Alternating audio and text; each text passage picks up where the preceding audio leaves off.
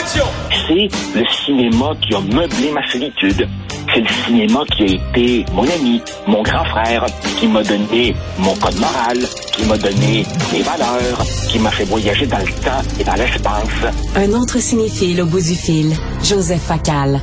Écoute, Joseph, on parle aujourd'hui d'un genre mal aimé, pas mal aimé du public, mais mal aimé des, tiens, des, des, professionnels, des galas, les comédies. C'est rare qu'une comédie gagne des grands prix, un grand prix dans un gala, dans une cérémonie, aux Oscars. Et. C'est toujours des drames. Les drames, c'est sérieux, mais les comédies, hein, on, on donne pas la, la palme d'or à une comédie. On l'a fait à MASH euh, de Robert Altman, mais c'est très rare. Pourquoi ça, selon toi?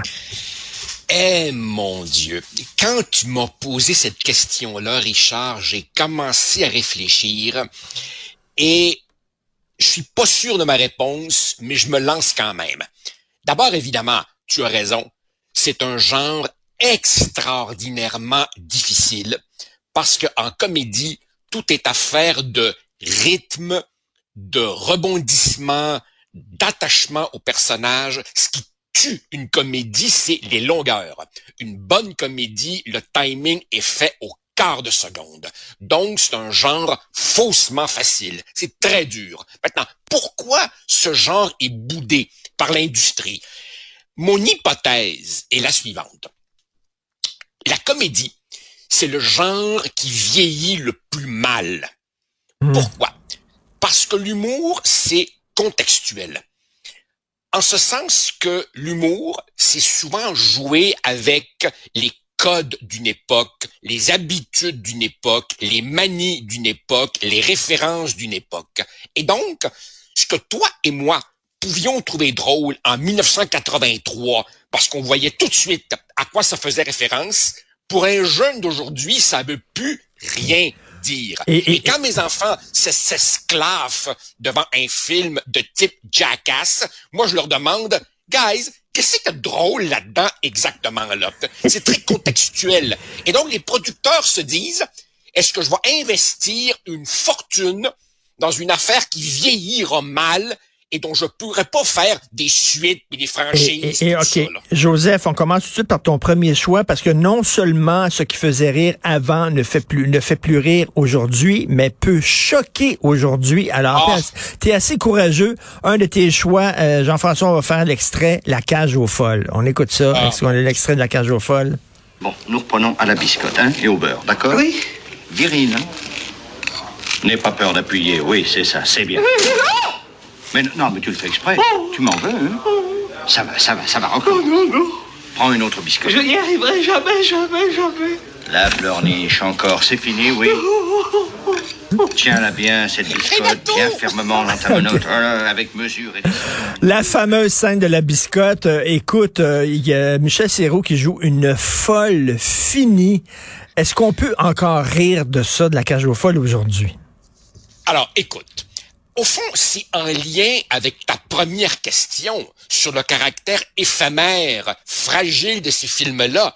Écoute, il devient de plus en plus difficile de faire une bonne comédie parce que justement, une bonne comédie, quelque part, elle doit être transgressive. Elle doit pas avoir peur de choquer. Et donc, ça risque d'être insignifiant puis nana si tu veux faire attention. Alors évidemment, La cage aux folles, c'est l'histoire d'un vieux couple gay, au fond, parfaitement conventionnel. Ils sont en couple depuis des décennies. Et, et, et, donc, ils, ils opèrent ensemble un bar, un, un, un, un bistrot de drag queen, et c'est Michel Serrault, euh, Albin, qui est la star. Il s'appelle Zaza. Alors évidemment, son compagnon, Renato, a eu un enfant de son premier mariage, sa brève période hétérosexuelle, Laurent.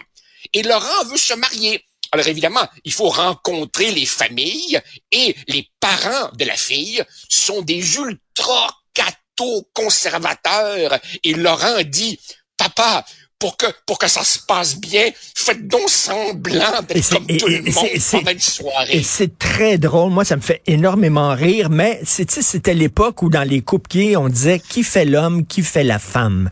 Et Michel Serrault est la femme du couple. Aujourd'hui, ça ne pense pas ça. Maintenant, ce message-là, mais cela dit, c'est quand même drôle. C'est rien qu'une joke. Richard, mais est-ce que tu réalises, Richard, que certaines des plus grandes comédies de tous les temps, de tous les temps. La cage aux folles, Some Like It Hot, et j'y ai pensé cette nuit en levant les yeux au plafond, l'extraordinaire Tootsie avec Dustin Hoffman. Ce sont justement des hommes qui se déguisent en femmes. En 2023, ça poserait des problèmes. Mais en même temps, ce sont des films qui jouaient avec les codes, qui jouaient avec le genre, qui jouaient avec, on peut dire ça, que c'était précurseur aussi, là, tu sais. oui, absolument. Mais aujourd'hui, mais... Euh, euh, on, on l'a souvent dit et écrit, toi et moi, Richard, ce qui se perd, c'est l'ironie, le deuxième degré, le troisième degré. On est une époque qui se prend terriblement au, sérieux. Et là, par définition, se prendre au sérieux, c'est le contraire de l'humour et de la comédie. Joseph, il y a, tu disais qu'il y a des gags, il y a des comédies qui nous faisaient rire, qui ne font plus rire nos enfants. Il y a deux ans, j'étais à Paris, puis à Paris, les vieux films ressortent en salle. On peut voir des vieux films en salle. C'était le party de Blake Edwards. Ah, J'ai dit à mon fils, écoute, on va aller voir ça, tu vas tellement rire, tu vas tellement rire. C'est le film qui me fait le plus rire. Mon fils de glace. Regarde ce film-là. C'est le film le plus plate de toute sa vie. Encore aujourd'hui, toi et ton Christy de film de party, on en écoute un petit extrait sonore. On écoute ça.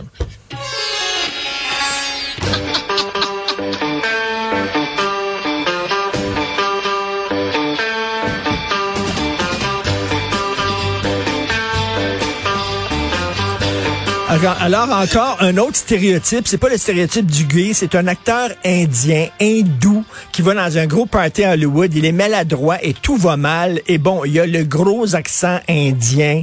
Euh, et il est joué par Peter Sellers, qui est grimé en indien.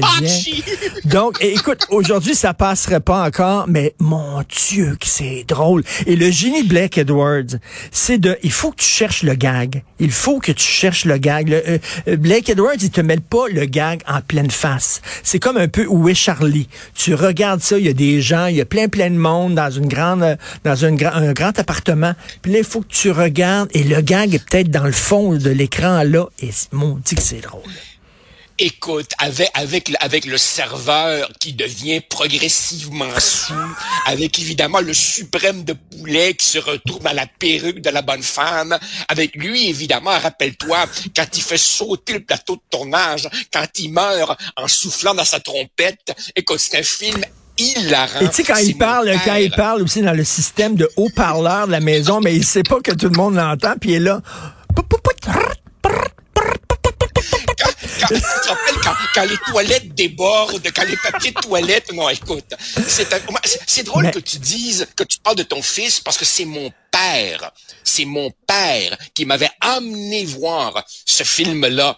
Euh, à sa sortie, j'étais enfant et j'avais ri, ri comme c'est pas possible, et je ris toujours et, mon fils me regardait, là, je riais, puis je pense que c'est fait 20 fois que je regarde, là, puis j'étais dans une salle et je riais aux larmes, puis il me regardait, il disait, qu'est-ce que tu trouves de drôle là-dedans?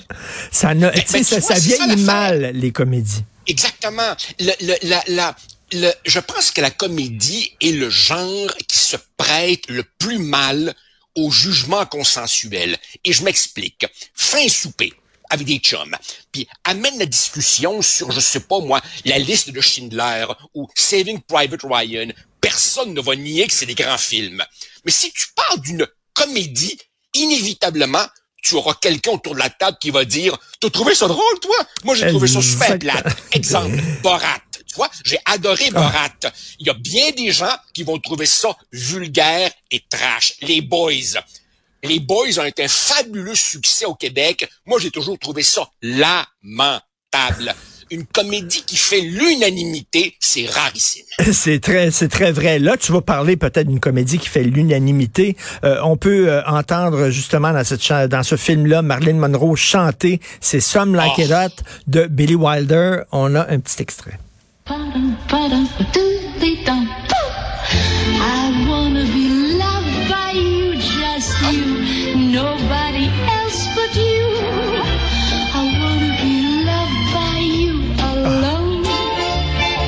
Es-tu sexé là-dedans, Marlène Monroe? Billy Wilder étant le plus grand euh, réalisateur de comédie au monde, non? Billy Wilder, qui est, évidemment un autre de ces juifs autrichiens ayant immigré à Hollywood. Écoute, c'est essentiellement l'histoire de deux musiciens joués par Tony Curtis, séducteur impénitent, et Jack Lemmond, le timide introverti. Et bon, par un concours de circonstances, ils assistent à un règlement de compte au sein de la mafia. Alors évidemment, la mafia ne veut pas de témoins. Alors il faut les éliminer eux. Qu'est-ce qu'ils font? Ils se déguisent en femmes et embarquent dans un train où se trouve évidemment Sugar, Marilyn Monroe. Il paraît d'ailleurs il paraît qu'à ce moment-là, Marilyn Monroe était sur les pilules. Il y avait de la misère avec ses lignes et Billy Wilder est sorti de là en se disant plus jamais je travaillerai avec cette femme. Cela dit, elle crève l'écran. Ça finit évidemment par la classique réplique Well, nobody's perfect. Et encore une fois, est-ce qu'en 2023, une partie du public pourrait encaisser deux gars qui se déguisent en femmes? Assurément, il y aurait trois caves et deux épais qui se plaindraient. Mais Billy Wilder aussi, c'est l'intelligence des répliques. Vraiment, là, c'était un auteur extraordinaire. Ah oh non, écoute, c'est un film absolument magistral. Et, on, et, mais, mais, mais tu sais, c'est très drôle, Richard, parce que je sais pas si c'est un âge d'or qui, qui s'achève euh, ou quoi qu'il en soit, mais il me semble que les très grandes comédies sont de plus en plus rares et c'est un genre mm. délaissé possiblement parce que c'est un genre à risque, ben oui. justement. Ben oui, tout à fait. Euh, quand, tu penses, quand tu penses, Richard, que aujourd'hui, la première qualité qu'on prête à un humoriste, c'est quoi? On dit, waouh, il est courageux d'avoir ben été là. Quand ben c'est rendu que tu vantes le courage d'un humoriste, sans dit long sur notre époque. Quand je suis down, quand je suis angoissé, que ça ne va pas, c'est pas une image, c'est vrai. Moi, je regarde un film de Jacques Tati. Il y a, il y a plusieurs années, j'étais jeune, il y avait eu une grève à Radio-Canada. Il y avait plus d'émissions. Radio-Canada diffusait des films français à longueur de jour et j'avais découvert un des plus grands cinéastes au monde, c'est Jacques Tati. On écoute la magnifique musique de mon oncle de Jacques Tati. On écoute ça.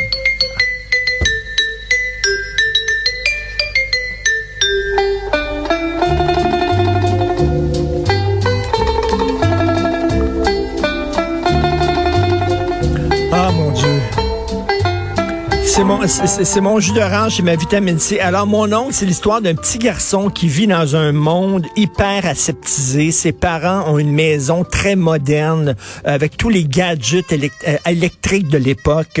C'est très propre, c'est très aseptisé et il s'emmerde. Heureusement, il y a son oncle qui vit dans un petit quartier où tout est tout croche. Il vit dans une vieille cambuse avec des gens qui boivent à midi du vin puis tout ça. Puis là, il s'amuse. C'est une critique formidable de la modernité et c'est la nostalgie des vieux quartiers, des vieux faubourgs de Paris. Est-ce que t'aimes Tati? J'adore Tati, mais en même temps, tu vois, j'adore Tati avec une pointe de regret, car je me demande si ces films pourraient être redécouverts aujourd'hui, si on pouvait, si une nouvelle génération pourrait l'apprécier. Tu vois, par exemple, ces personnages qui ne parlent pratiquement pas. Aujourd'hui, le cinéma, il est bavard, il est bruyant. Chez, Tati, on laisse parler l'image, on laisse parler la mise en scène, et c'est un humour de subtilité. Or, évidemment, l'humour aujourd'hui est supposé être un humour euh, pipi, caca, grossier. Cette subtilité-là, je me demande et c'est pas, aurait encore un avenir aujourd'hui. Et c'est pas ta galette soin de soin. Et encore, là, il faut que tu cherches le gag. Il faut que tu regardes dans l'image parce qu'il te le montre pas le gag en pleine face. Il a un fils spirituel, selon moi. J'ai très hâte de voir si tu es d'accord avec moi. D'ailleurs, c'est un jeune cinéaste qui aime beaucoup Jacques Tati. C'est Wes Anderson. Ah Oui, c'est vrai. Il y a un petit côté tati dans Wes Anderson aussi. Là. C'est assez subtil. C'est pas. euh, Mais écoute, j'ai essayé de, de montrer de party à mon fils, puis il a pas aimé ça. Écoute, j'essaierai même pas d'y montrer du tati. Il va hurler.